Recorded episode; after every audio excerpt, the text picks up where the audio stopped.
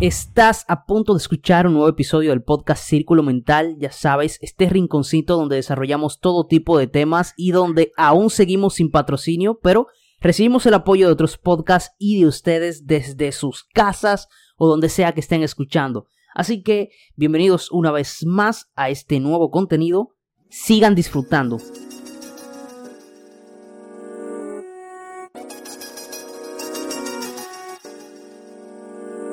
Saludos gente, ¿cómo están? Bienvenidos al Círculo. Soy Zach Núñez, médico, creador de contenido. No busco cambiar el mundo, busco impactar la vida de al menos una persona.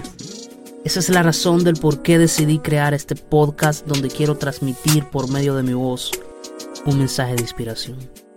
Comencemos.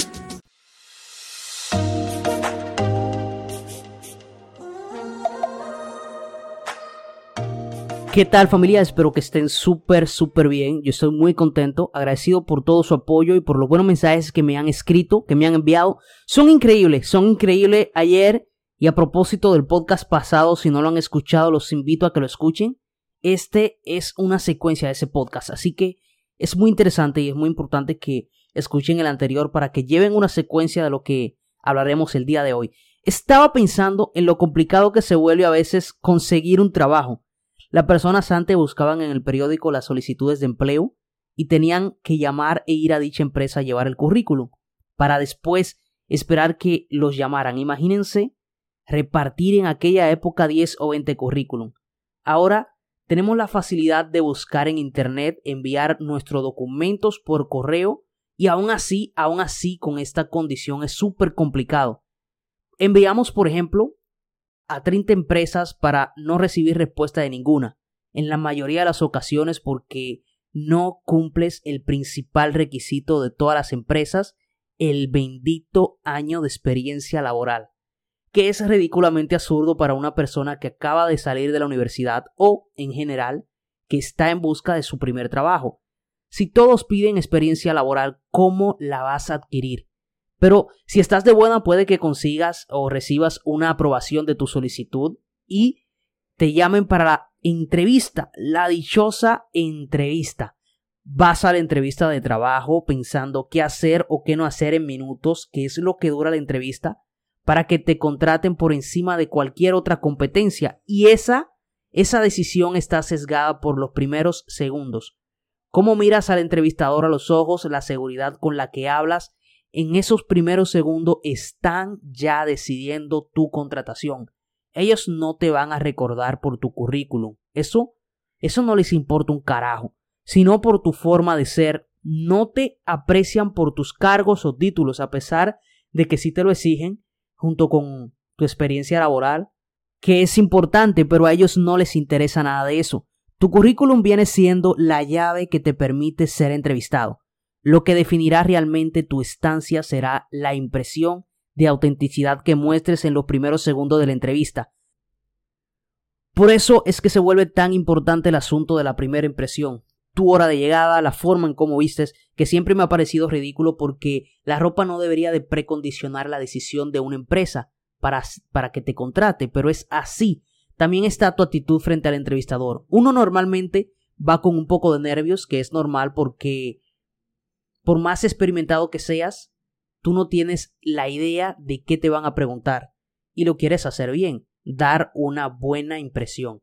Y probablemente sepas más del ejercicio que el entrevistador, que te hace una serie de preguntas muchas veces que no tienen sentido de nada, que no tienen que ver nada con el empleo. Cuando son preguntas de inicio, en algunas ocasiones sí son para hacerte sentir en confianza pero muchas veces es porque no tienen más preguntas que hacer. Hay tres, tres preguntas esenciales que siempre te hacen en una entrevista. ¿Por qué crees que eres la persona adecuada para el puesto? Este será el concepto principal sobre el que pivotará el resto de la entrevista, por el que se guiará el resto de la entrevista. Para ello puedes sumar la descripción del puesto, por ejemplo, si es para administrador, tomas la descripción conjuntamente con tus fortalezas, la cruzas y listo. También está cuáles son tus puntos débiles, cuáles son tus debilidades. Lo más fácil y que para nada es efectivo es irte por el cliché sobre el perfeccionismo o por la excesiva dedicación. Hay que encontrar aquel punto flaco que sea sincero, pero no demasiado dañino, y explicarlo de la manera más positiva posible. Hará que te veas como un candidato realmente seguro de sí mismo. Por ejemplo, puedes colocar la desconfianza como debilidad. Y está la última pregunta, que es la pregunta de oro. ¿Cuál es tu salario deseado? Sugerir una cantidad demasiado baja puede hacer que te sientas realmente desmotivado en el puesto.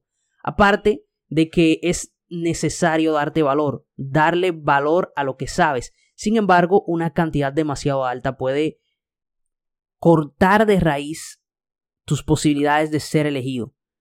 A no ser que tengas muy claro tu salario deseado, que debería estar seguro de lo que quieres. Pero si no es así, la opción es devolverle la pregunta al entrevistador. ¿Cuál es el rango salarial del puesto? Y una vez obtengas esa información, explicar que debido a tu formación y experiencia consideras que deberías estar en la parte superior de ese rango. Al final, por más que busquemos la respuesta correcta a todas estas preguntas, no las hay, no las hay. Y simplemente es así. Ellos se, guiarán por otros aspectos. La preparación para hacer una entrevista exitosa es fundamental y básica para todo. Pero mucho, mucho más importante es la autenticidad. Ser auténtico es lo que hará que una entrevista sea exitosa. Gracias por escucharnos. Hoy tuvimos un tema un poco diferente, pero espero que les sirva, que les sirva a los que nos escuchan. Gracias por seguir apoyando este podcast, por suscribirse. Los quiero mucho. Yo soy Zach Núñez. Hasta luego.